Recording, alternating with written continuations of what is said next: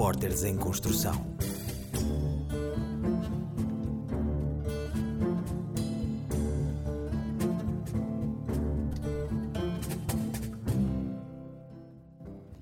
Liberdade.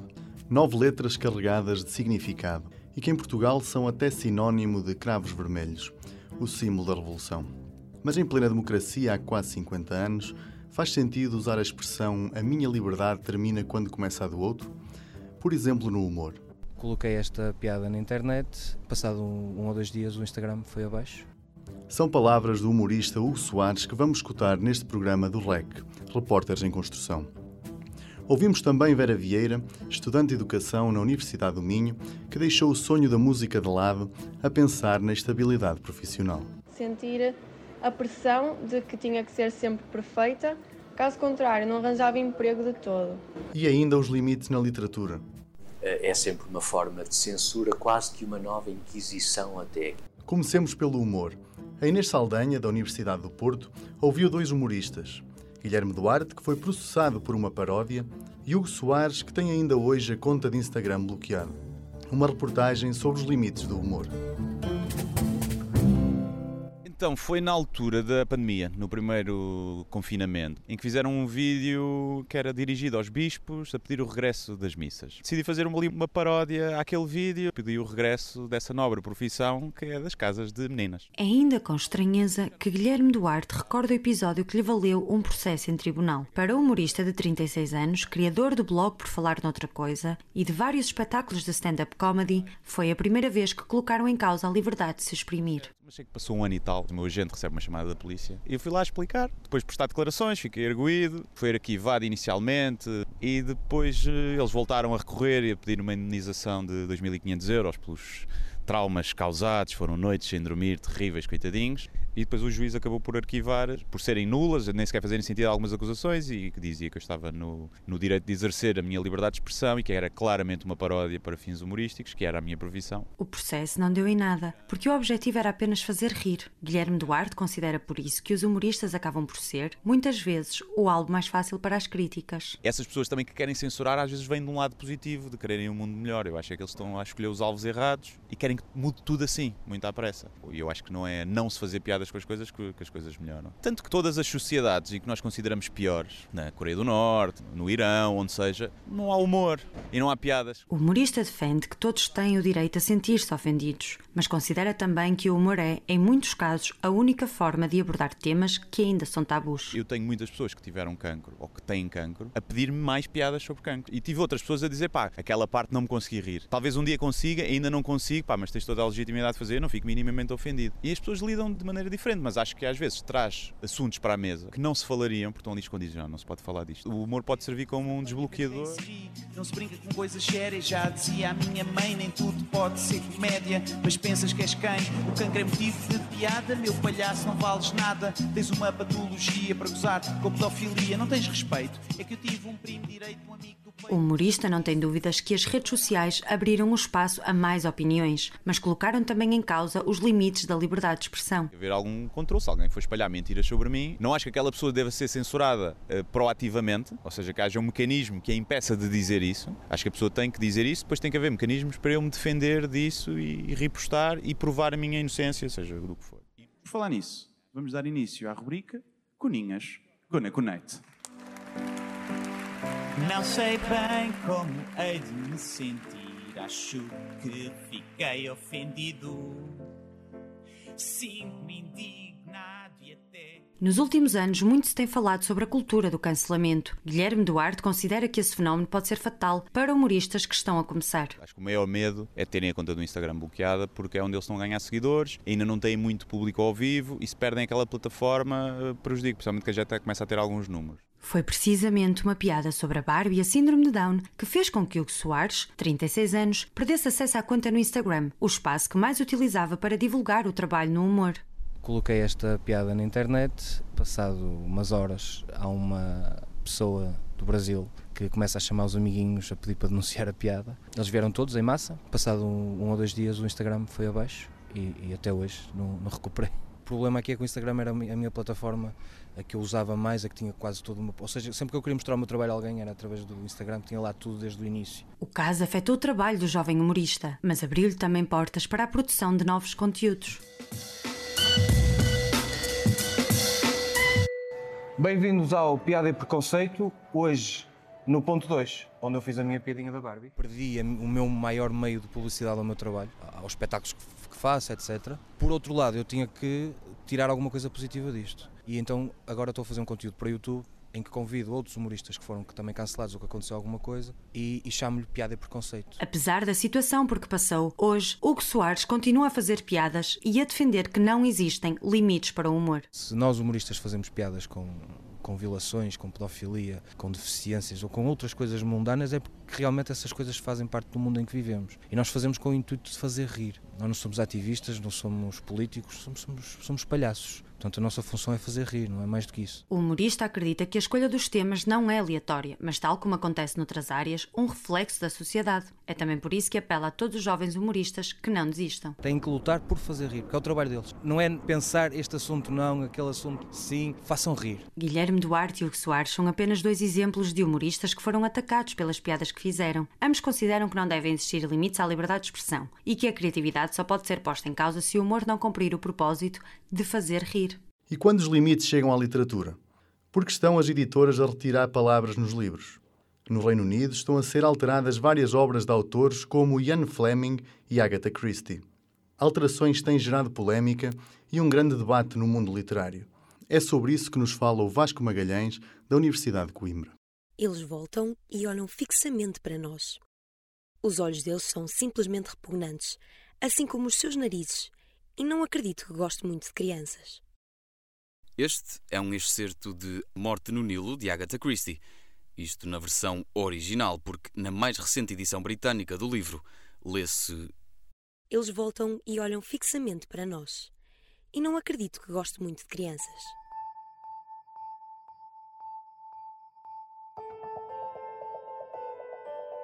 As obras devem respeitar a vontade integral do autor. É sempre uma forma de censura, quase que uma nova inquisição até. Nós vemos na história da literatura que há reescritas, é? mas a reescrita é uma outra coisa diferente. Amanhã não se chega a uma, a uma obra de Paulo Rego e porque se acha demasiado grotesco alguma coisa, não se começa a pintar por cima para aquilo não ser visto.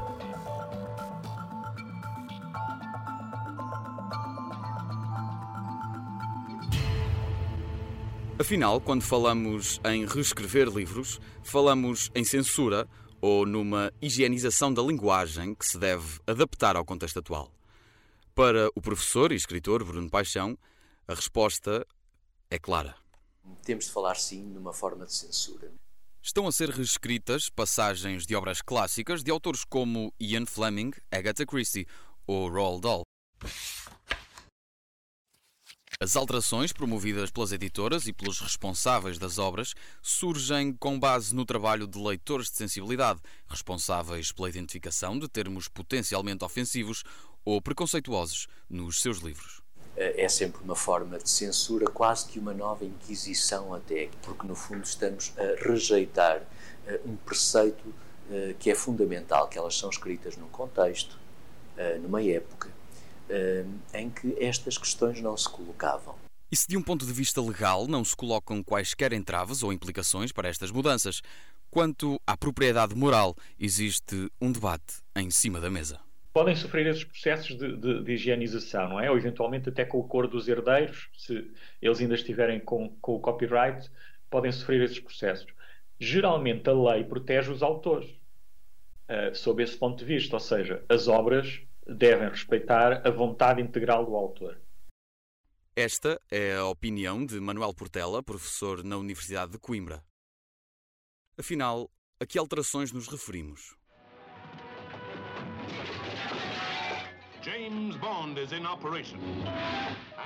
Nas atuais edições presentes nas livrarias britânicas de 007, a palavra negro, que na língua inglesa possui uma conotação pejorativa, foi, na maioria dos casos, substituída por pessoa negra ou homem negro.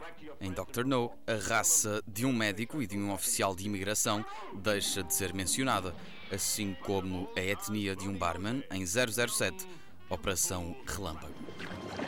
Hey, little boy! My chocolate must be untouched by human hands. Em Charlie e a Fábrica de Chocolate, de Roald Dahl, expressões como homens pequenos ou minúsculos passaram a pessoas pequenas ou simplesmente pequenos.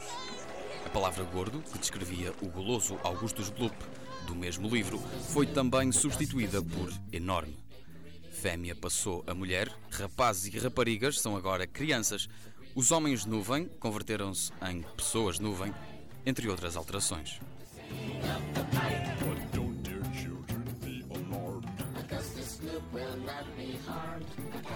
pensando que os textos depois tornam parte do nosso património e passam a circular e a ser reproduzidos de muitas formas, há de facto uma flutuação na massa dos textos.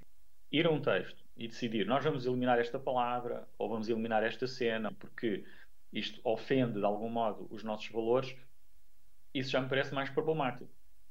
A Roald Dahl Story Company, empresa que detém os direitos autorais de Roald Dahl, garante que o seu princípio foi manter as linhas narrativas, as personagens, a irreverência e o espírito acutilante do texto original. Nós vemos na história da literatura que há reescritas, é? mas a reescrita é uma outra coisa diferente. Não estou a falar de pôr um texto a circular como se ele fosse o texto legítimo após um processo de censura.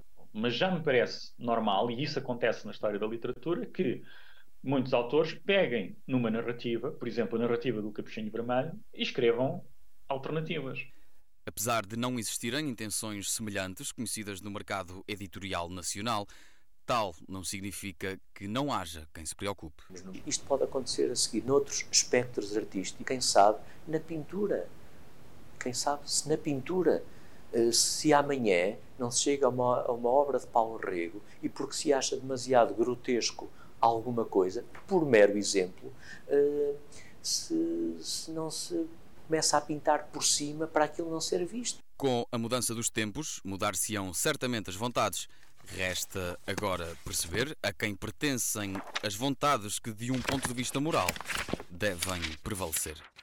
Entrar na universidade, hoje em dia, parece uma banalidade. O país conta com um número cada vez maior de estudantes no ensino superior, mas dar esse passo pode ser, para muitos, uma dor de cabeça.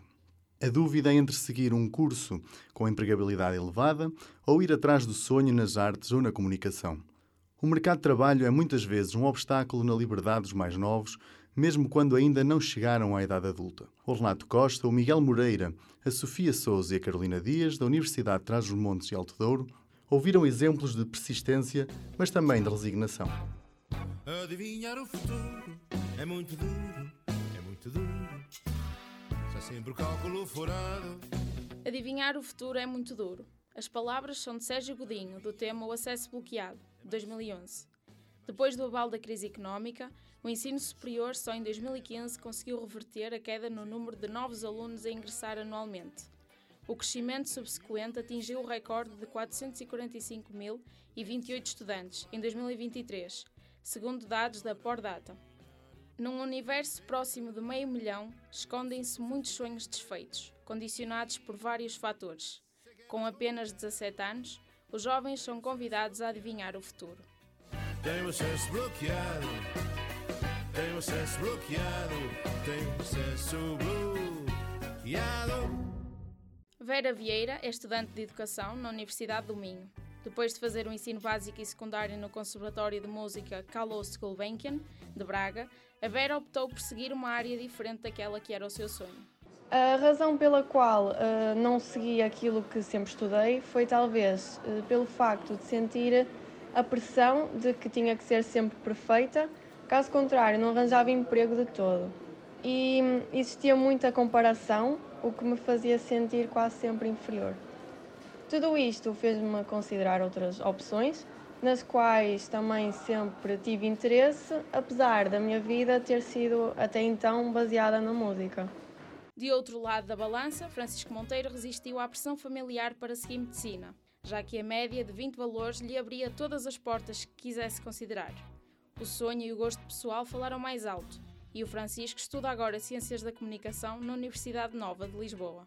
Eh, durante toda a minha vida na escola sempre fui bastante determinado e empenhado em busca do sucesso escolar e da, daquela validação e felizmente sempre consegui porque sempre trabalhei para isso e por causa desse mesmo sucesso sempre senti, apesar de não levar a mal, mas sempre senti uma pressão por parte da, da minha família, dos meus amigos, do ambiente escolar em si, para eu escolher cursos superiores de prestígio, como o caso medicina.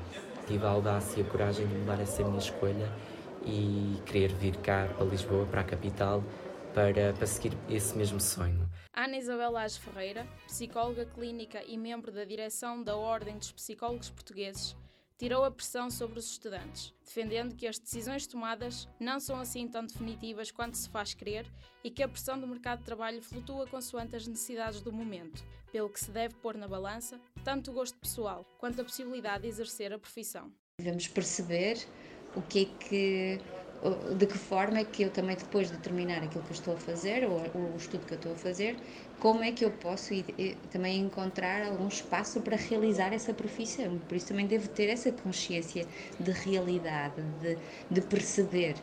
Ah, por exemplo, daqui se calhar a 10 anos tirar uma licenciatura em ensino básico vai ser uma coisa muito valorizada porque nós não vamos ter professores suficientes. Então, claro que sim que tenho que ter esta perspectiva também de futuro.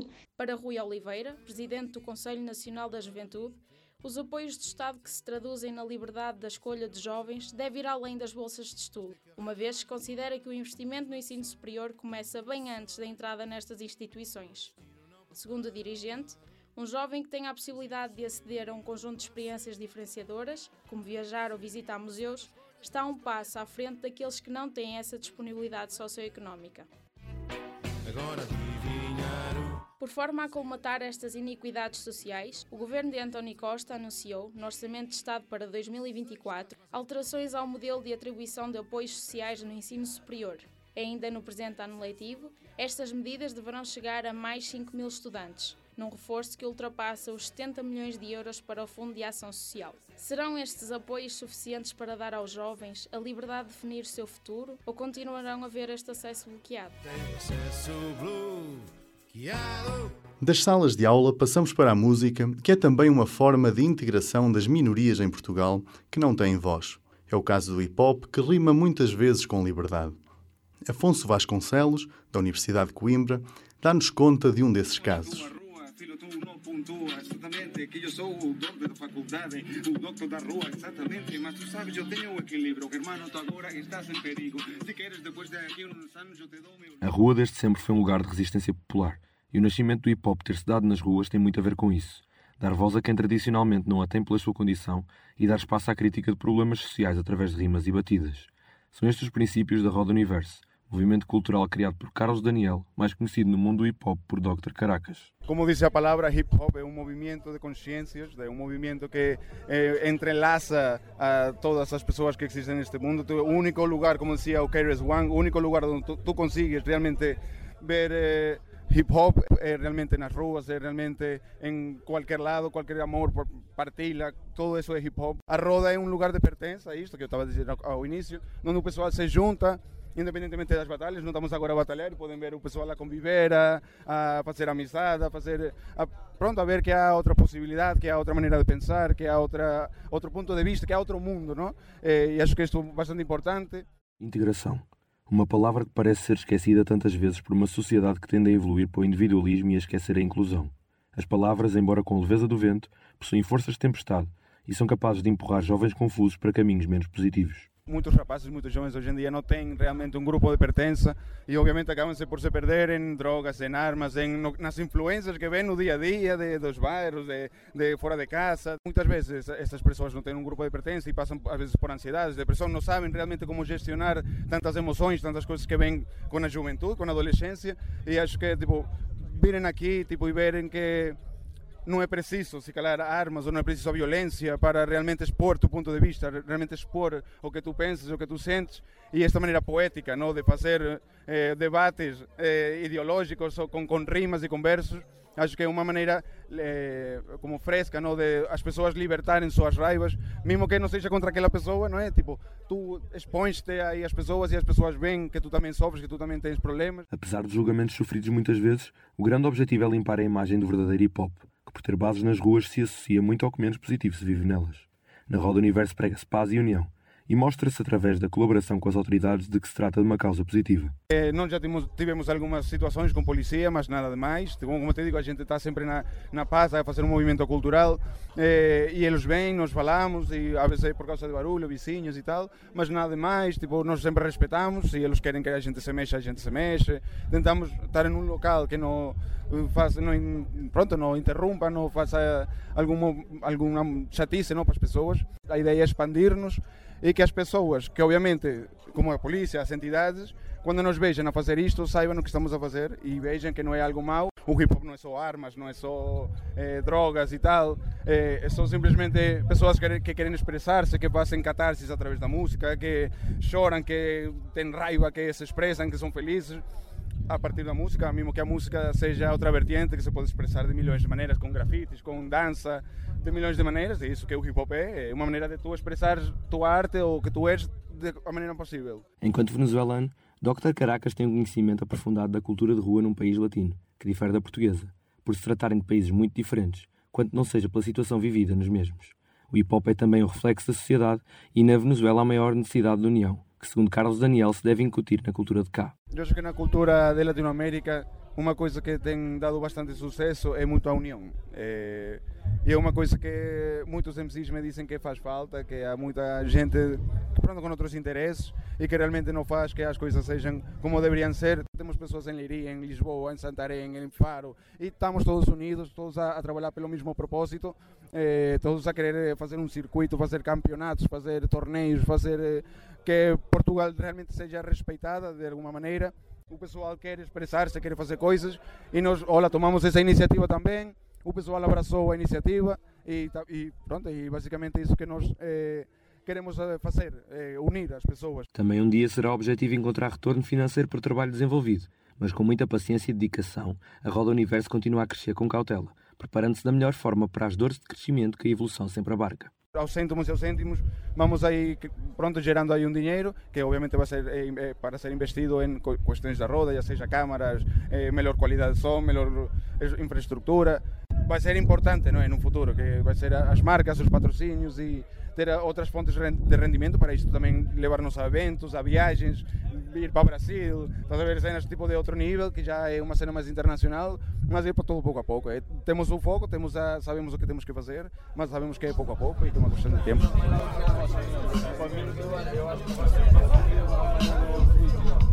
É ao som do hip hop que terminamos mais um programa do REC.